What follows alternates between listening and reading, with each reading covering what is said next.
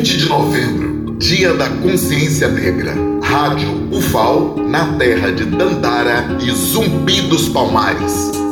A celebração do Novembro Negro não acontece em Alagoas, só em Maceió e União dos Palmares. Várias atividades estão sendo realizadas pelo NEABI do campus do Sertão da UFAL. Quem vai contar para a gente é o professor Wagner Gomes Bijagó. Ele é de origem africana, da Guiné-Bissau, mas já faz parte da comunidade universitária da UFAL há mais de uma década. Veio estudar ciências sociais, fez a pós-graduação e passou no concurso para professor da UFAL em 2010. É um pesquisador destacado da universidade. O legado da luta antirracista vai muito além da Serra da Barriga, não é, professor Bijagó? É verdade, Lenilda Luna. Estamos comemorando aqui no Campo Sertão o Novembro Negro, com uma rica programação alusivo ao que acontece em Maceió e em Arapiraca, nós estamos em sintonia, os Niabis sempre fazendo os trabalhos coordenados. Nesse sentido, aqui no Campo Sertão, nós estamos desenvolvendo uma rica programação eh, junto à comunidade quilombola de Serra das Viúvas e junto à comunidade quilombolas também de Queimadas. Ambas as comunidades quilombolas situam-se em Água Branca e também com uma escola quilombola aqui de Delmiro Gouveia, situado no povoado Cruz. Então, no dia 20 de novembro, exatamente, que é o dia mais alto, que é o dia D, uh, o Niabi, o FAO,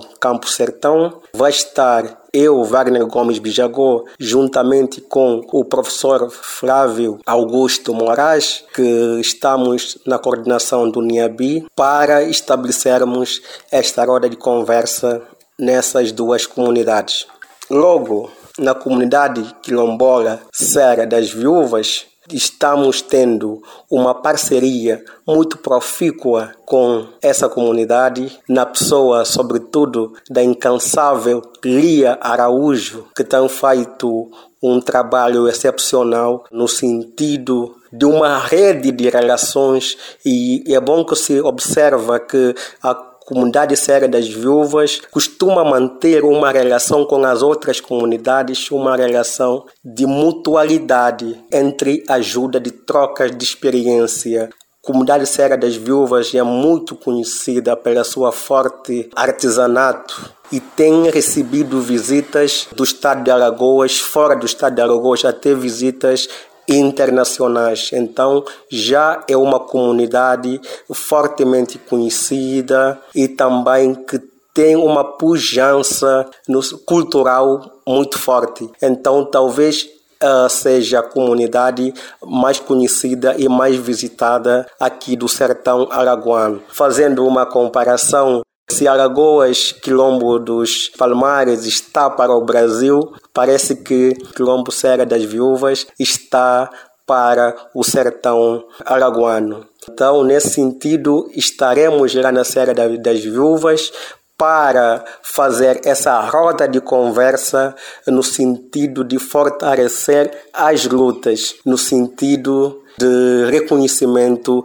dessas comunidades. Então, uma forma de reavivar a memória é sempre a gente reconhecer as pegadas daqueles que vieram antes da gente, desde lá do professor Zezito, professora Ângela, Moisés, eh, Lígia, depois Clara Suassuna, todos e todas que contribuíram de alguma maneira para o reconhecimento conhecimento das comunidades quilombolas, a professora Raquel Rocha, o professor Bruno Cedra Cavalcante, certamente vou esquecer o nome de alguém, é, é por isso que não é bom citar os nomes, mas todas e todos que contribuíram de alguma maneira para o reconhecimento, o fortalecimento né, das lutas do povo negro. A título da de programação, vamos ter ainda no mesmo dia 20 um outro evento mais tarde, lá para as quatro e meia, cinco horas da tarde,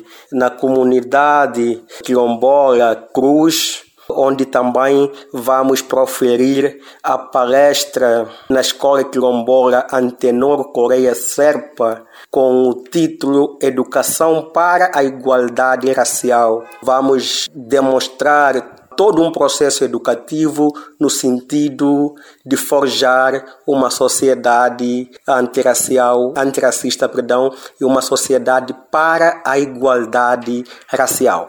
No dia 24, estaremos uh, na escola Virgília Bezerra de Lima, com uma, uma roda de conversa também. Vou falar da minha experiência pessoal, das trajetórias né, durante o processo da minha permanência no Brasil. O título ficou assim: Experiências Pessoais de um Acadêmico Africano no Brasil. E já no dia 30, para eh, já adentrar-nos finalmente, vamos ter a roda de conversa na comunidade quilombola queimadas. Então a conversa também, essa roda de conversa também vai girar em torno de educação escolar quilombola. Como sabemos, as comunidades quilombolas, as escolas quilombolas também devem refletir a perspectiva local, a perspectiva das dinâmicas sociais e culturais da comunidade quilombola, para não simplesmente reproduzir um currículo, muitas das vezes que, que não tem nada a ver com as questões eh, endêmicas da própria cultura quilombola. Nesse sentido, reconhecer eh, se no currículo escolar. Então, vamos realizar esse debate sobre a educação escolar quilombola.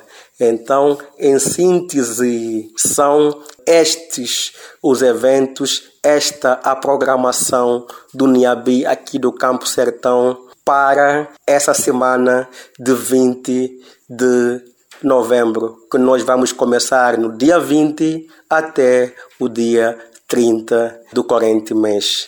Eu faço votos e convido a toda a comunidade para participarem desse evento de suma importância nessa nossa utopia em busca da igualdade racial. Muito obrigado.